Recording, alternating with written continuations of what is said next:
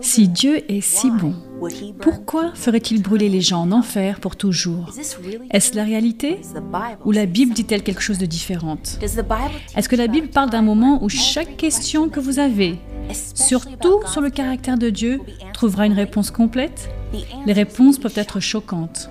Je m'appelle Camille Ottman et je vous présente Découvrir les prophéties bibliques. L'apparition d'une pandémie mondiale. Dernière nouvelle sur le coronavirus. Polariser la politique mondiale. Mauvaise gestion et corruption. De plus en plus de catastrophes naturelles. Les incendies en Australie sont un avertissement de ce qui pourrait se passer dans le monde. Qu'est-ce que tout cela signifie? Que nous réserve l'avenir?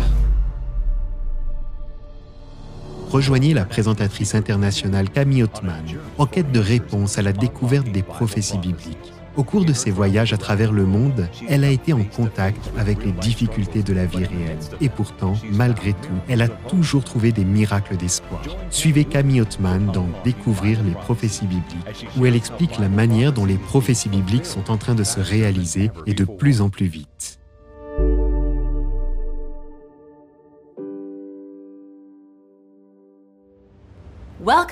Bienvenue à Découvrir les prophéties bibliques où nous explorons les découvertes les plus fascinantes de la Bible. Dans l'épisode d'hier, nous avons découvert avec une grande clarté que la plus grande mission de sauvetage de tous les temps est le retour du Christ. La Bible enseigne clairement que ce n'est certainement pas un secret, mais qu'il s'agira d'un retour visible et audible en force et glorieux. J'attends ce jour avec impatience. J'espère que vous aussi, mes amis. Il y a beaucoup de curiosité à découvrir sur les thèmes du jugement, de l'enfer et du millénaire. Seriez-vous choqué de savoir que le concept d'enfer de la plupart des chrétiens est issu de la mythologie grecque et n'a rien à voir avec les enseignements de la Bible Pour chaque vérité biblique, Satan a créé une contrefaçon. Je veux vraiment voir combien d'entre vous sont actifs dans le chat. En fait, en ce moment même, pourquoi ne pas partager avec nous combien d'épisodes de Découvrir les prophéties bibliques vous avez regardé ce soir, c'est l'épisode 9. Écrivez donc le nombre d'épisodes que vous avez regardés dans le chat. Nos experts en ligne ont partagé avec moi les excellentes questions que vous avez posées. Je suis très encouragée grâce à vous tous qui avez rejoint notre école biblique en ligne. Si vous souhaitez cliquer ci-dessous, n'oubliez pas non plus que vous pouvez regarder tous les épisodes précédents sur le site awr.org/bible. Prions ensemble pour ensuite aborder notre sujet la désolation. Père céleste, roi de l'univers, roi de nos cœurs, Seigneur, vide-moi de moi-même, remplis-moi de ton Saint-Esprit. Nous t'adorons, Seigneur, et nous voulons connaître ta parole. Et nous savons que tu nous adores à cause du sacrifice de ton Fils Jésus. Merci, merci de nous aimer tant, d'avoir trouvé un moyen de nous sauver. Au nom précieux et puissant de Jésus. Amen. Laissez-moi vous parler de Tissolavo. Mon équipe et moi, nous nous sommes rendus dans les dangereuses zones rouges de Madagascar pour documenter la vie choquante de Tissolavo. Et si vous le souhaitez, vous pouvez regarder l'histoire complète sur le site awr.org. Tissolavo a vécu une vie terrible de crimes innommables. Il a assassiné plus de dix personnes. Il s'est réfugié dans la forêt, caché comme un animal. Sa famille l'avait rejeté et il n'avait nulle part où aller. Comme le fils prodigue, il a décidé qu'il n'y avait rien à perdre et s'est aventuré dans la forêt pour ensuite trouver une église adventiste du septième jour. Un ancien d'église l'avait assuré qu'il aurait été toujours le bienvenu et avait promis de prier pour lui. Par peur d'être capturé par la police, Tisolavo était retourné dans la forêt. Mais cette fois-ci, il avait emporté avec lui une petite radio. C'était son seul lien avec le monde extérieur et il l'écoutait toujours impatiemment. Il écoutait la radio adventiste mondiale et ressentait un espoir qu'il n'avait jamais expérimenté auparavant. Les mots résonnaient dans son âme et il a commencé à tomber amoureux de Dieu, ce Dieu qui pardonnerait un pécheur comme lui. Excité par la découverte de ce nouvel ami Jésus, Tissolavo a commencé à inviter d'autres criminels qui se cachaient aussi dans la forêt à écouter la radio avec lui. Convaincu de leur salut à travers le Christ, Tissolavo et 15 autres criminels sont sortis de la forêt, désirant se faire baptiser dans l'église adventiste. Aujourd'hui, Tisolavo vit une vie libre en Jésus. C'était un meurtrier et un criminel, mais aujourd'hui, il amène les autres à connaître la vérité biblique. Il a expérimenté la transformation totale via la parole de Dieu, la même information que nous étudions ensemble dans le cadre de cette série d'épisodes. Mes amis, nous vivons les derniers jours de l'histoire du monde. La vie telle que nous la connaissons aujourd'hui est presque terminée. Ce monde vacille, prêt à tomber, avec toute la violence et les émeutes que nous voyons aujourd'hui dans le monde entier. Que va-t-il se passer après? Bientôt, Jésus reviendra. Et comme nous le dit la Bible, nous n'avons qu'une seule période, une période, une période d'essai, à savoir le cours de notre vie actuelle. Que dit la Bible sur ce qui se passera après le retour du Christ, lorsque les justes seront emmenés au ciel et ceux qui n'avaient pas choisi de suivre Dieu seront morts sur la terre. Dans l'Apocalypse, il est question d'une période de mille ans, autrement dit le millénaire. Ensemble, nous allons voir la simple vérité biblique concernant le millénaire et les événements qui marquent son début et sa fin. Jésus s'exclame dans Apocalypse 22, verset 7, Voici, je viens bientôt. Heureux celui qui garde les paroles de la prophétie de ce livre. Dieu ne veut pas que nous soyons ignorants, mes amis. Il a veillé à ce que sa parole soit écrite et préservée, afin que chacun puisse comprendre s'il le souhaite. Lorsqu'on étudie la prophétie, la Bible est son propre interprète.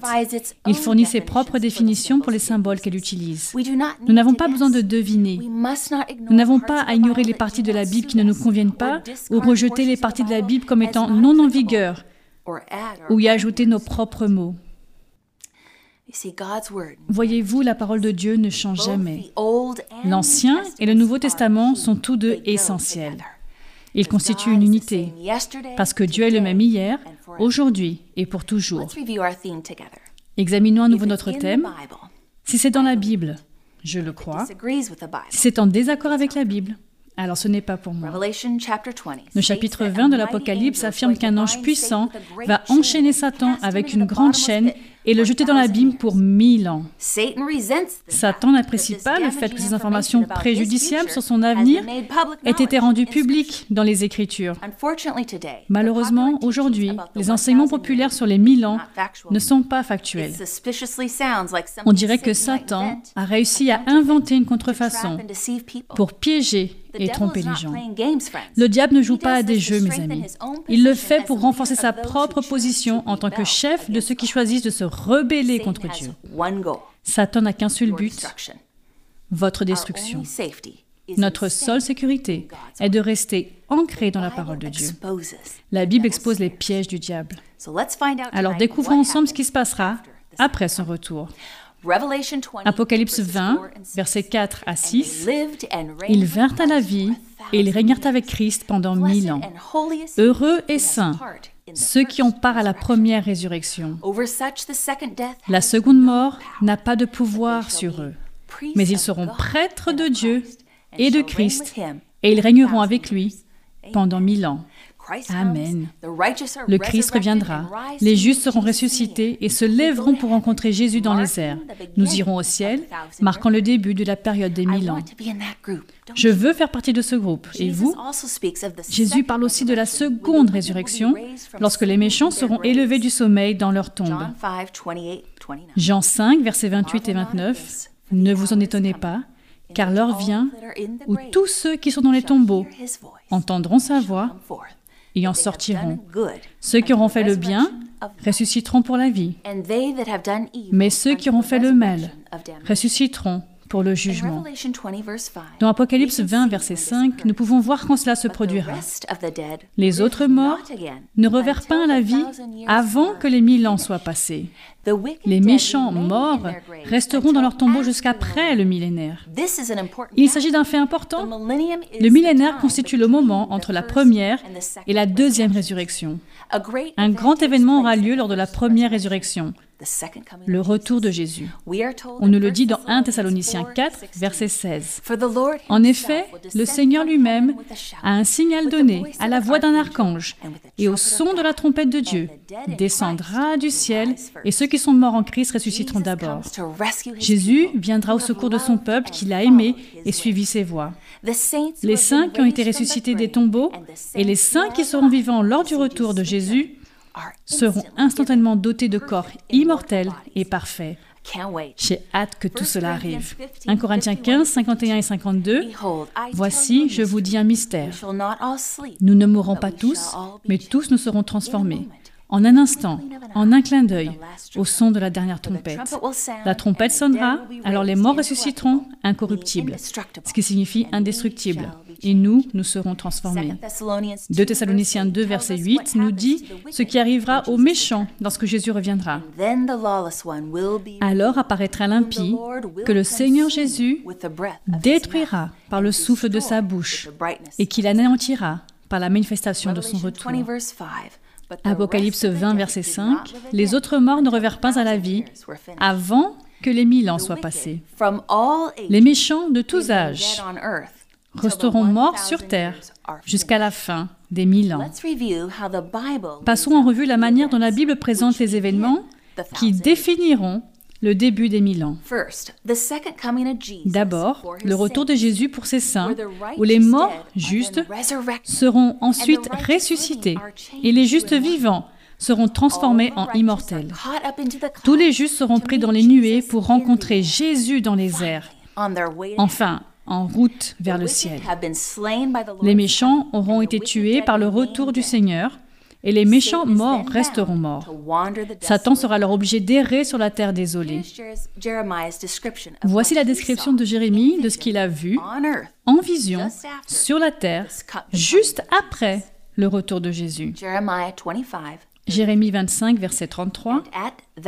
Ce jour-là, ceux que l'Éternel aura tués seront étendus d'un bout à l'autre de la terre. Ils ne seront ni pleurés, ni ramassés, ni enterrés. Ils seront pareils à du fumier sur la terre. Ici, Jérémie voit des cadavres recouvrir la terre. Personne n'a été enterré et personne n'a pleuré. La raison est simple. Il n'y avait plus personne en vie pour faire le deuil ou organiser des funérailles. Parce que pendant les mille ans, les justes seront tous au ciel et les méchants seront tous morts. Certains ont proclamé qu'il y aura une seconde opportunité au cours des mille ans, mais ce texte indique clairement qu'il n'y a pas de seconde possibilité. Tous les perdus resteront morts pendant mille ans. Les cadavres recouvriront la surface de la terre sans qu'il n'y ait plus personne pour les pleurer. Jérémie 4, versets 23 à 25, nous donne encore plus de détails sur les conditions de la terre au cours du millénaire. Verset 23, Je regarde la terre et je constate que c'est le chaos et le vide. Je regarde le ciel et je constate que sa lumière a disparu. Verset 25, Je regarde et je constate qu'il n'y a plus d'hommes, que tous les oiseaux se sont enfuis. Examinons maintenant Ésaïe 24, 3 et 19. La terre entière est entièrement saccagée, livrée au pillage. Oui, l'Éternel l'a décrété. Verset 19. La terre est déchirée. La terre se brise. La terre tremble. La terre tremble. Ces vers décrivent un tableau saisissant de désolation sur cette terre. La Bible décrit un abîme sans fond dans lequel le diable sera lié pour mille ans. Apocalypse 20, versets 1 à 3. Puis je vis un ange descendre du ciel. Il tenait à la main la clé de l'abîme et une grande chaîne. Il s'empara du dragon. Qui est ce dragon? Le serpent ancien, qui est le diable et Satan, l'enchaîna pour mille ans et le jeta dans l'abîme.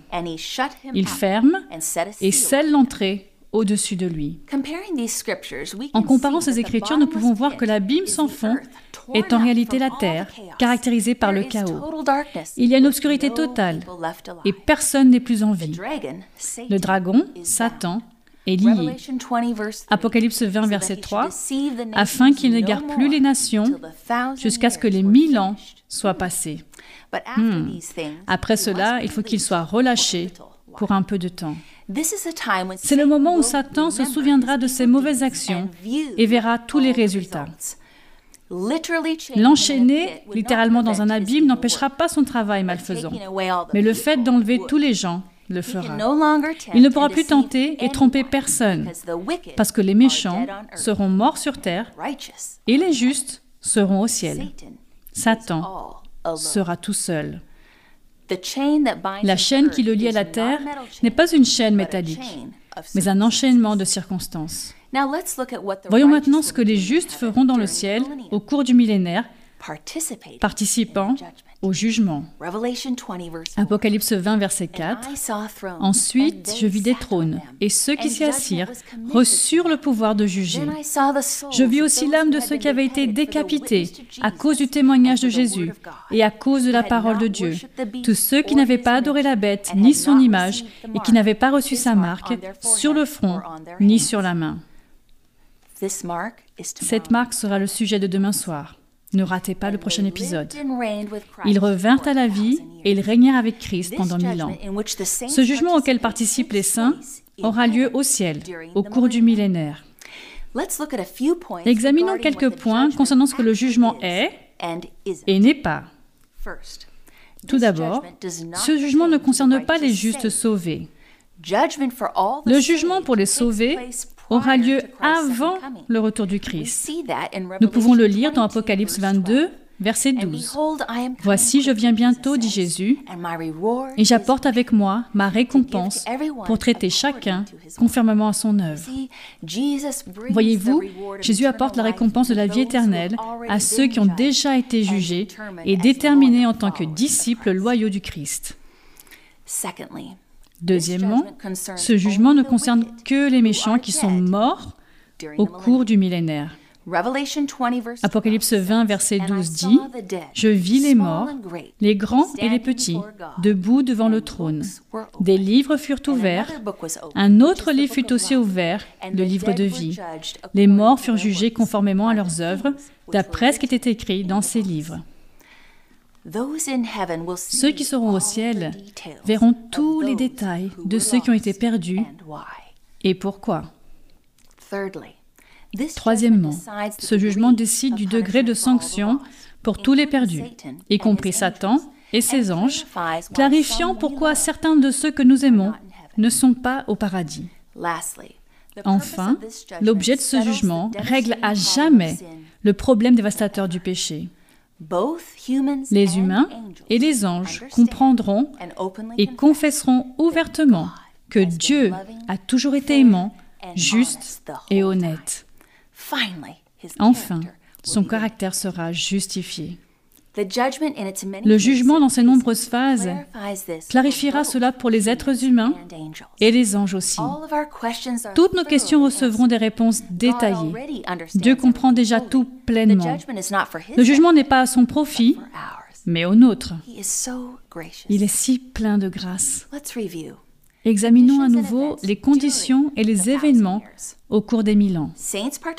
Les saints participeront au jugement des méchants dans le ciel, alors que la terre sera dans la dévastation et l'obscurité totale. Il n'y aura plus aucune personne vivante sur terre, alors que Satan et ses anges seront contraints de rester sur terre vu qu'il y est lié. En ce qui concerne la fin des mille ans, Jean écrit dans Apocalypse 21, verset 2, Je vis descendre du ciel, d'auprès de Dieu, la ville sainte, la nouvelle Jérusalem, préparée comme une mariée qui s'est faite belle pour son époux.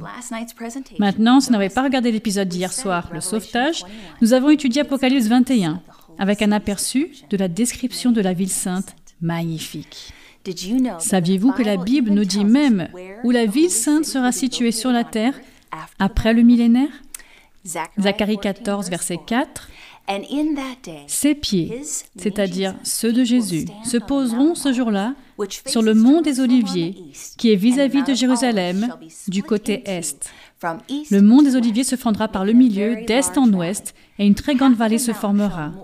Une moitié de la montagne reculera vers le nord et une moitié vers le sud. Wow, mes amis. Mon équipe et moi, nous avons récemment filmé des vidéos sur le mont des Oliviers. Dire que c'est là que la ville sainte résidera, alors que le Seigneur se tient sur le mont des Oliviers, la montagne s'étendra pour former une grande vallée, la base de la ville sainte. Remarquez que lorsque Jésus reviendra pour la troisième fois, à la fin des mille ans, il sera avec ses saints. Zacharie 14, verset 5. L'Éternel, mon Dieu, viendra avec tous les saints.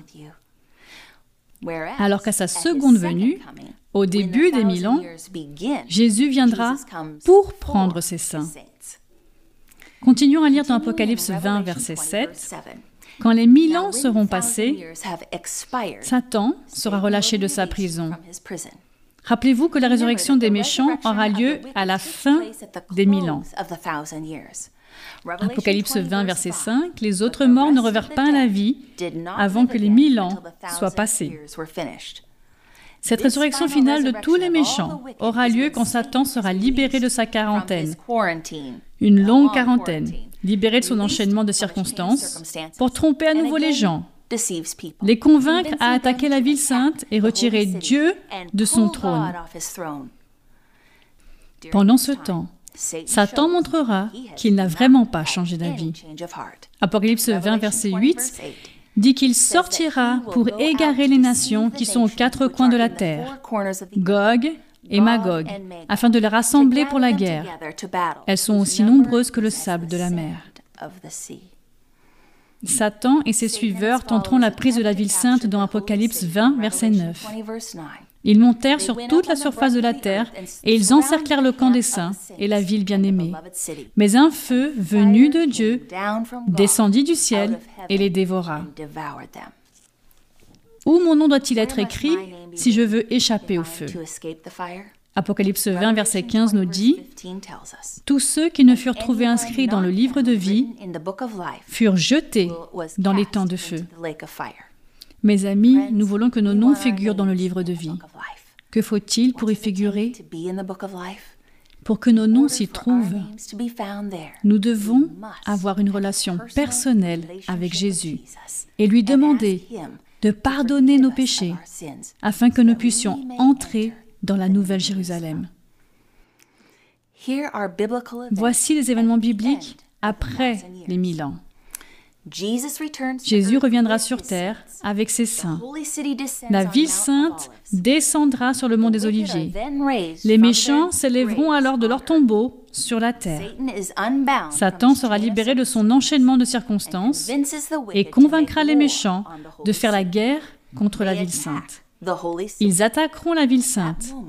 À ce moment-là, le feu du ciel détruira tous les attaquants.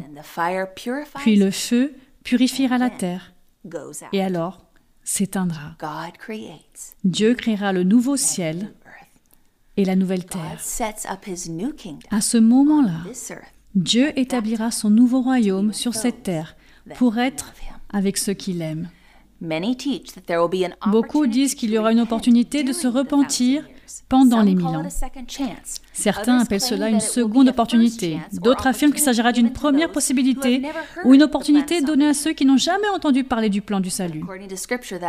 Mais selon les Écritures, c'est impossible. Matthieu 24, 37 à 39 compare la seconde venue du Christ à l'époque de Noé et du déluge. Nous savons qu'ils n'ont pas eu de seconde possibilité pour entrer dans l'arche en sécurité. Allons voir. Verset 37. Ce qui est arrivé à l'époque de Noé arrivera de même au retour du Fils de l'homme. En effet, dans les jours précédant le déluge, les hommes mangeaient et buvaient, se mariaient et mariaient leurs enfants, jusqu'au jour où Noé est entré dans l'arche. Ils ne se sont doutés de rien jusqu'à ce que le déluge vienne et les emporte tous. Il en ira de même au retour du Fils de l'homme. Non, il n'y a pas eu de deuxième possibilité. La porte de l'arche s'était fermée. Ceux qui avaient rejeté l'invitation de Dieu à entrer dans l'arche ont été emportés et sont morts dans le déluge. Le millénaire ne représentera pas mille ans de gloire et de paix ici sur Terre, mes amis. Il ne représentera pas une ère de progrès technologique ou une seconde possibilité pour les méchants.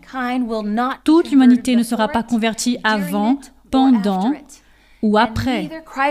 Et ni le Christ, ni ses rachetés seront sur la terre pendant les mille ans. La vérité est que Jésus ne reviendra pas sur cette terre jusqu'à ce que tous aient entendu sa merveilleuse offre du salut. Chacun décidera d'accepter ou pas le salut. Matthieu 24, verset 14. cette bonne nouvelle du royaume sera proclamée dans le monde entier pour servir de témoignage à toutes les nations. Alors viendra la fin. Ce soir, vous faites partie de la réalisation de cette prophétie. Ce message de l'Évangile est diffusé en streaming dans tous les fuseaux horaires du monde. Dieu est en train de faire quelque chose de spectaculaire. Mais pourquoi Dieu ressuscitera-t-il les perdus uniquement pour les détruire? Les perdus nécessitent de se présenter personnellement devant le siège du jugement de Dieu. Chacun a besoin de voir les preuves dans les livres du ciel qui enregistrent la raison pour laquelle ils ne se trouvent pas dans la ville sainte. Avec les preuves devant eux, ils reconnaîtront que Dieu est juste et vrai dans tous ses jugements. Romains 14, 10 à 12 dit, Mais pourquoi juges-tu ton frère? Ou toi, pourquoi méprises-tu ton frère? Nous comparaîtrons tous, en effet, devant le tribunal de Christ, car il est écrit, Je suis vivant, dit le Seigneur. Chacun, chacun pliera le genou devant moi, et toute langue rendra gloire à Dieu. Ainsi donc, chacun de nous rendra compte à Dieu pour lui-même. Apocalypse 19, verset 2. Oui, ces jugements sont vrais et justes, car il a jugé la grande prostituée qui corrompait la terre par son immoralité, et il a vengé ses serviteurs en lui redemandant leur sang qu'elle avait versé. Vous ne pouvez pas rater notre futur épisode, la prostituée. Les personnes sauvées seront témoins que même lorsque leurs proches disparus verront les preuves de l'existence de la puissance de Dieu, juste devant eux, ils choisiront quand même de se rebeller contre lui. Il n'y aura plus rien à faire pour les sauver. Cette seconde résurrection permettra à l'univers de voir ce que Satan et les pécheurs sont disposés à faire. Avec la pleine conscience que Dieu est assis sur le trône, les méchants chercheront encore à le détruire, lui et tous ses disciples. Il s'agira d'une évidence pour tous. Si les perdus étaient autorisés à vivre, ils mettraient en danger la vie elle-même. Avec cette démonstration finale, Dieu sera assez miséricordieux et juste pour anéantir Satan et les pécheurs. Maintenant, les rachetés et le reste de l'univers seront à jamais en sécurité, comme Dieu le promet dans Naoum 1, verset 9. La détresse ne se lèvera pas deux fois. Amen. Le feu de Dieu consumera tout péché, nettoyant ainsi la terre. Prenons un peu de temps pour voir ce que dit la Bible de ce feu, communément appelé enfer. Dans la plupart des langues graphiques, la Bible fait référence à plusieurs reprises à cet étang de feu et à la punition des non-sauvés. Dans l'Apocalypse, Jésus mentionne l'étang de feu 15 fois. pour que Jean sache que le feu n'est pas une fable, mais qu'il est nécessaire pour effacer le péché à jamais.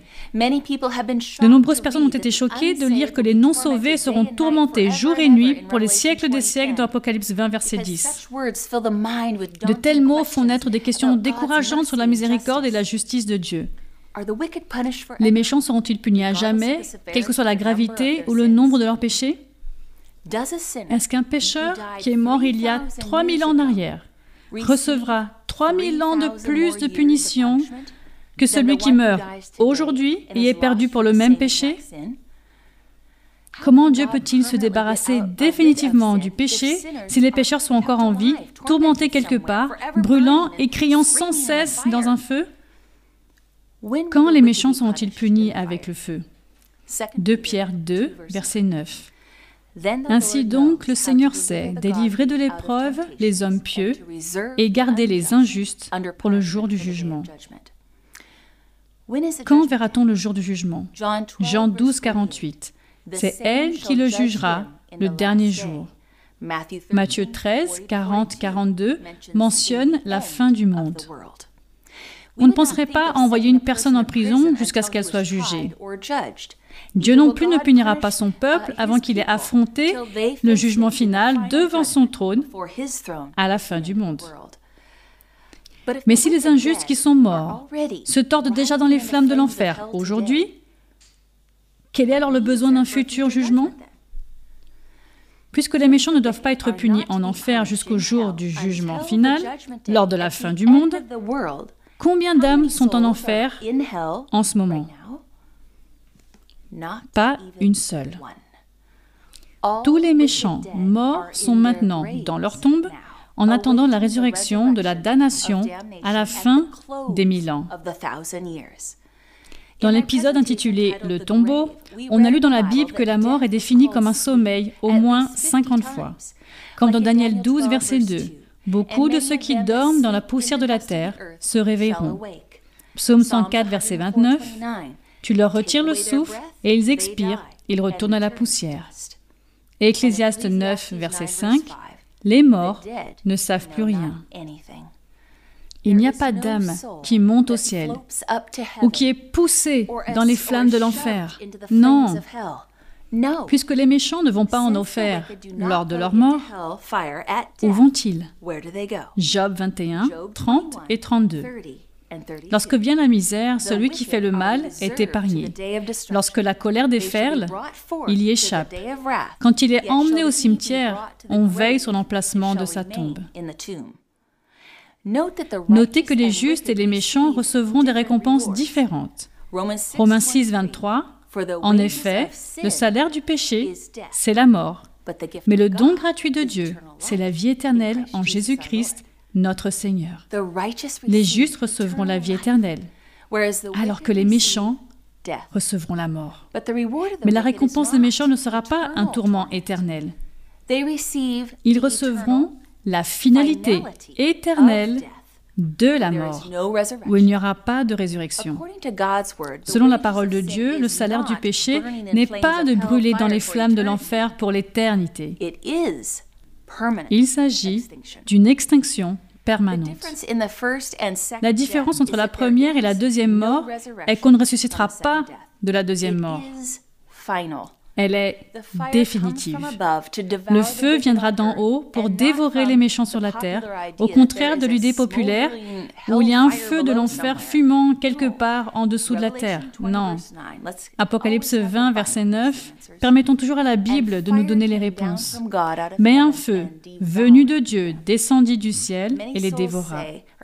Beaucoup de gens disent, excusez-moi, beaucoup de personnes disent que les âmes ne meurent jamais. Mais que dit Dieu? Ézéchiel 18, verset 20, Celui qui pêche, c'est celui qui mourra. C'est clair. À la fin du millénaire, la ville sainte, la nouvelle Jérusalem, avec tous les saints, descendra du ciel et s'installera sur le mont des Oliviers. Les méchants de toutes les époques seront ressuscités et Satan les conduira dans une tentative dramatique de s'empérer de la ville et du trône de Dieu.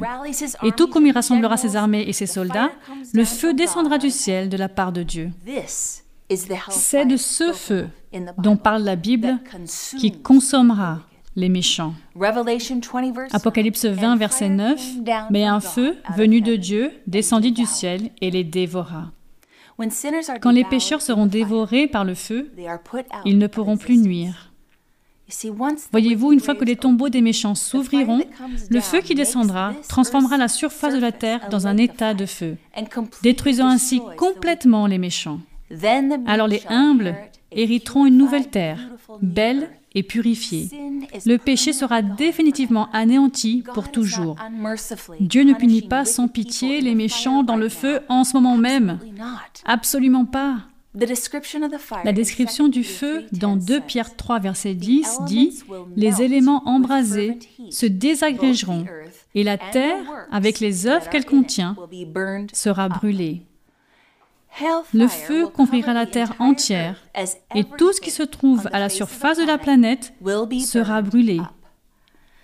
Malachie 3, verset 19 décrit ainsi ce feu. En effet, voici venir ce jour, brûlant comme un four. Tous les hommes arrogants et tous ceux qui font le mal seront comme la paille. Le jour qui vient les embrasera, dit l'Éternel, le Maître de l'univers. Il ne leur laissera ni racine, ni rameau. D'accord. Brûlant comme un four. Tous ceux qui ont choisi les mauvaises voies de Satan seront comme la paille, sans racines ni rameaux. Ce feu va les embraser. Le mot embraser indique l'achèvement à 100%. Le feu de Dieu accomplira sa tâche. Il détruira les méchants qui n'existeront plus. Sinon, le péché continuerait à se propager comme un cancer en mettant en danger l'univers entier. Voyez-vous, si je m'accroche à mon péché, je devrais être détruit avec lui. Dieu ne peut pas permettre que le péché devienne éternel. Réfléchissons ensemble. S'il y avait un tourment éternel, cela garderait le péché pour toujours. Ce qui existait disparaîtra. Aucune exception pour que l'enfer brûle quelque part dans l'univers de Dieu. Le plan de Dieu est de libérer complètement l'univers du mal. Un enfer éternellement brûlant perpétuerait le péché et le mal, un rappel constant de la douleur et de la tristesse. Et très franchement, cela maintiendrait Satan en vie. Dans les flammes purificatrices, les méchants seront enfin détruits. Racines et rameaux. Satan, la racine, ses suiveurs, les rameaux. Le mal sera à jamais détruit. Isaïe 47, 14. En réalité, ils sont pareils à de la paille. Le feu les brûle entièrement. Ils ne pourront pas échapper aux flammes. Ce ne sera pas un simple feu de braise qui permet de se réchauffer, ni un feu près duquel on s'assied. Personne ne peut échapper au feu de Dieu. Mais quand toute chose maléfique sera brûlée, le feu s'éteindra et il ne restera même pas un seul charbon incandescent. C'est la miséricorde de Dieu. Le feu s'éteindra. Malachie 3, verset 21. Vous piétinerez les méchants, car ils seront comme de la poussière sous la plante de vos pieds. Le jour que je prépare, dit l'Éternel, le Maître de l'univers. Mes amis, laissez-moi faire une pause. N'oubliez pas que vous pouvez éviter tout cela, vu que vous avez encore le temps de choisir la voie de Dieu et être à l'intérieur des portes de la ville. Vous n'êtes pas condamné au feu. Vous avez le choix du paradis éternel. Pensez-y. Le roi David déclare dans les psaumes que les méchants n'existeront plus, quelle que soit la diligence avec laquelle on les recherchera. Psaume 37, 10 et 20. Encore un peu de temps et le méchant n'existe plus. Tu regardes l'endroit où il était et il a disparu. Verset 20. Tandis que les méchants disparaissent, les ennemis de l'Éternel connaissent le même sort que les plus beaux pâturages. Ils s'évanouissent, ils s'évanouissent comme une fumée. Les méchants n'existeront plus parce que dans les flammes du feu, ils s'évanouiront comme une fumée. Nous pouvons clairement voir que la croyance des hommes, qui représentent les méchants qui crient pitié quelque part en enfer, est un mensonge. Les Écritures disent qu'ils seront réduits en cendres et disparaîtront à jamais comme une fumée. Ensuite, c'est fini. Pour toujours. C'en est fait. Lorsque le diable sera dans le feu, mentionné dans Apocalypse 20, verset 10, le diable qui les égarait fut jeté dans les temps de feu et de soufre, où sont la bête et le prétendu prophète. Qu'arrivera-t-il exactement à Satan? C'est ce que nous dit Ézéchiel 28, 18 et 19.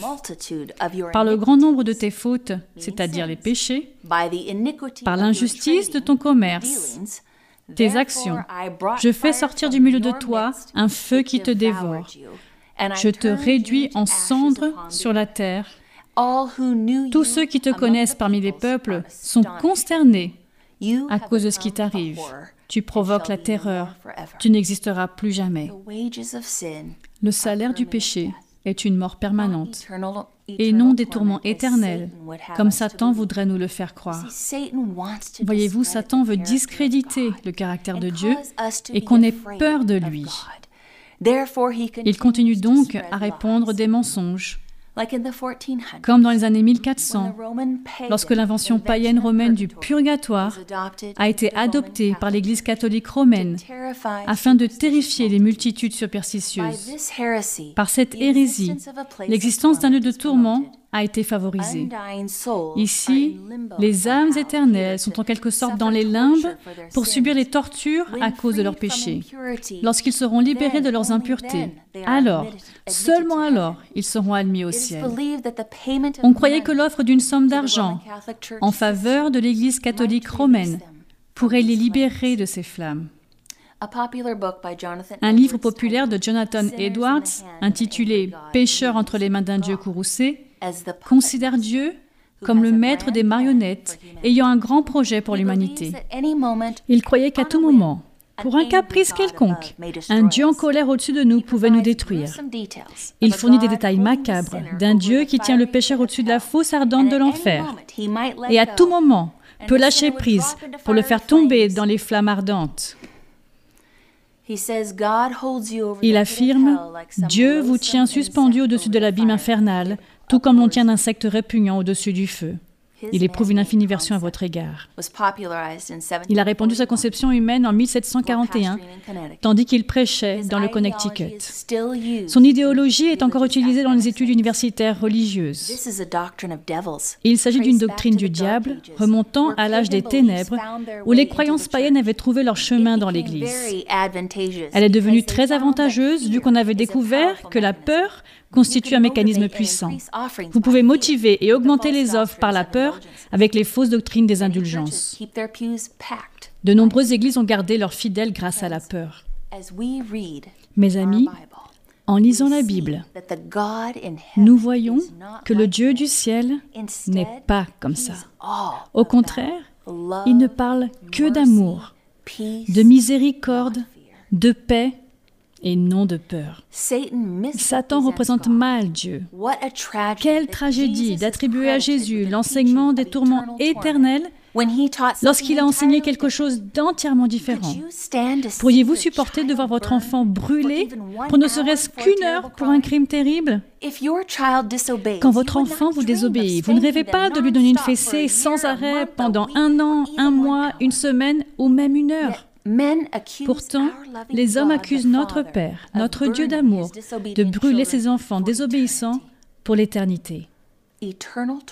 Le tourment éternel n'est pas une doctrine biblique, mais c'est un mensonge. Permettez-moi de citer une personne qui enseigne une idée dérangeante, affirmant que le tourment incessant des méchants apportera en quelque sorte de la joie aux saints pour toute l'éternité. Le docteur Samuel Hopkins en est l'auteur. La vue des tourments de l'enfer exaltera à jamais le bonheur des saints. En voyant d'autres de la même nature qu'eux, nés dans les mêmes circonstances, plongés dans une telle misère, leur fera prendre conscience de leur bonheur. Hmm.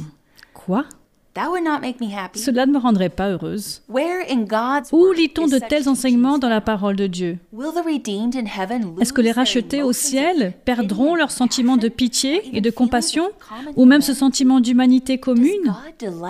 Dieu prendra-t-il plaisir à tourmenter? Absolument pas. Ézéchiel 33, verset 11 dit Aussi vrai que je suis vivant, déclare le Seigneur, l'Éternel, je ne prends pas plaisir à voir le méchant mourir, mais à le voir changer de conduite et vivre. Dieu dit, renoncez, renoncez à votre mauvaise conduite? Pourquoi devriez-vous mourir, communauté d'Israël? La doctrine selon laquelle les méchants morts sont tourmentés à jamais dans les flammes de la torture est incompatible avec le caractère de Dieu, qui a fait preuve d'un amour infini pour vous et moi à travers le sacrifice de son Fils Jésus. Malheureusement, de nombreuses personnes ont mal compris ces concepts et rejettent complètement Dieu à cause de ces mensonges. C'est le plan de Satan. Ne nous laissons pas duper ou tromper. Dieu a donné dans sa parole une preuve décisive qu'il punira ceux qui enfreignent sa loi. Ceux qui se flattent que Dieu est trop miséricordieux pour rendre justice aux pécheurs n'ont qu'à regarder la croix du calvaire. La mort de l'innocent Jésus témoigne que le salaire du péché est la mort, que toute violation de la loi de Dieu doit faire l'objet d'un paiement.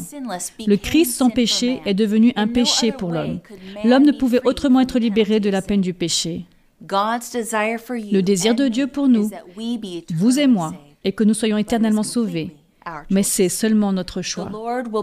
Le Seigneur ne disculpera les coupables. C'est parce que Dieu est amour que la justice se rend nécessaire. La justice de Dieu est fondée sur les choix du libre arbitre que les gens prennent après avoir été pleinement informée. Il serait injuste d'imposer un mode de vie à une personne opposée à celui qu'elle a choisi.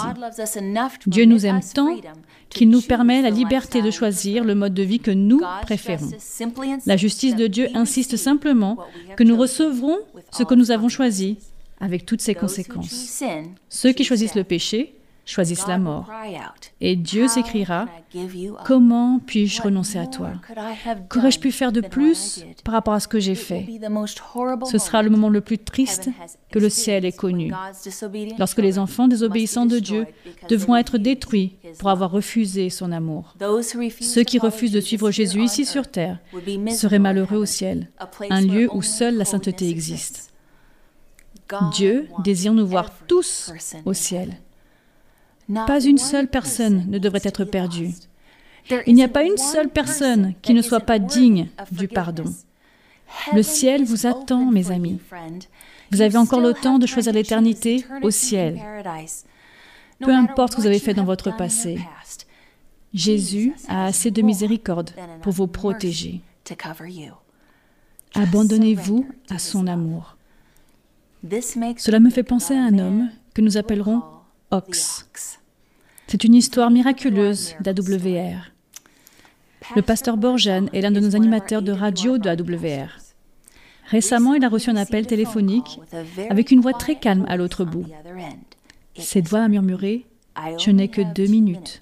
Êtes-vous le pasteur qui envoie les messages audio d'espoir? Le pasteur a répondu Oui. Eh bien, écoutez bien et ne dites rien. L'homme a ensuite dit au pasteur qu'il était le commandant dans une force anti-gouvernementale bien organisée qui créait le chaos et la terreur depuis de nombreuses années. J'ai écouté les messages audio et j'ai beaucoup de questions. Seriez-vous disposé à me rencontrer? Je garantirai personnellement votre sécurité, a-t-il déclaré. Le pasteur Borjan était stupéfait. Après avoir avalé sa salive, il accepta de rencontrer ce général. Le pasteur s'offrit de prier en demandant sagesse et protection, tout en entrant dans la pièce où se tenait ce grand homme puissant. Il a aussitôt compris pourquoi on l'appelait Ox, le bœuf. Il était énorme. Son visage était profondément marqué par une vie de haine et de crime. Et maintenant, il était à l'âge de la retraite, alors qu'il avait été dans cette organisation depuis l'âge de 17 ans. Et après quelques questions pointues, pour vérifier qu'il était bien le pasteur Borjan, le commandant a commencé à parler avec une voix calme et autoritaire. Je n'ai jamais été une personne religieuse et j'ai vécu une vie active de criminalité. Pendant la plus grande partie de ma vie adulte, je ne suis pas arrivé à dormir beaucoup la nuit. Tout ce que je fais, c'est rejouer dans mon esprit les choses que j'ai faites. Je ne suis pas un homme bon. Pendant les deux heures suivantes, cet homme puissant a avoué plusieurs crimes, l'un après l'autre. Malgré tout cela, lorsque j'ai commencé à recevoir les messages audio, j'ai découvert pour la toute première fois que Dieu est réel.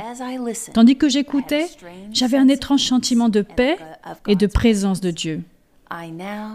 Maintenant, j'arrive à dormir beaucoup mieux la nuit. Mais je voudrais que vous puissiez prier pour moi.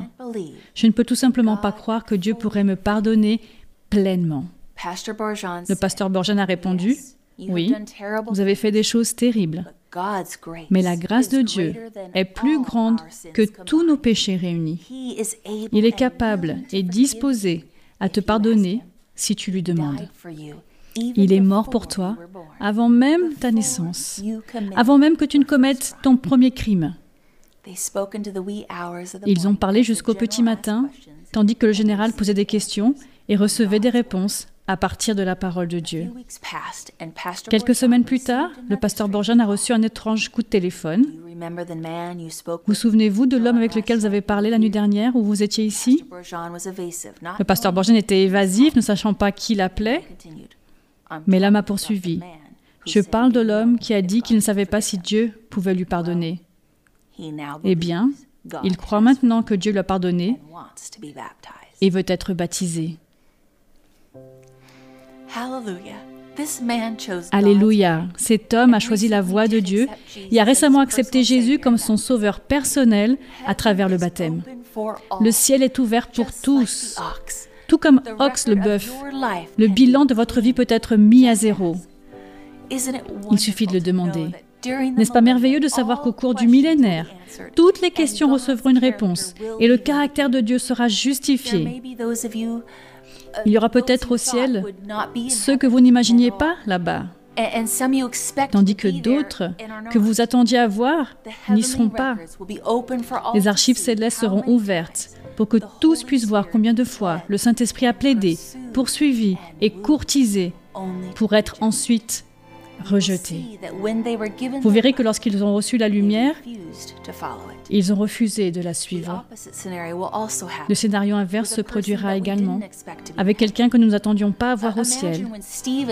Imaginez Étienne qui a été lépidé par Paul en acte 7 quand il rencontrera les yeux de Paul, son persécuteur. Les livres montreront à Étienne comment Paul s'est repenti et est devenu un grand évangéliste.